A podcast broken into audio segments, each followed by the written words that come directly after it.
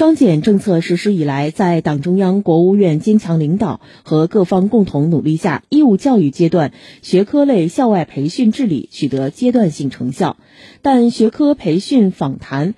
防变异、防风险的任务依然艰巨。为巩固义务教育阶段学科类校外培训治理成果，日前，教育部。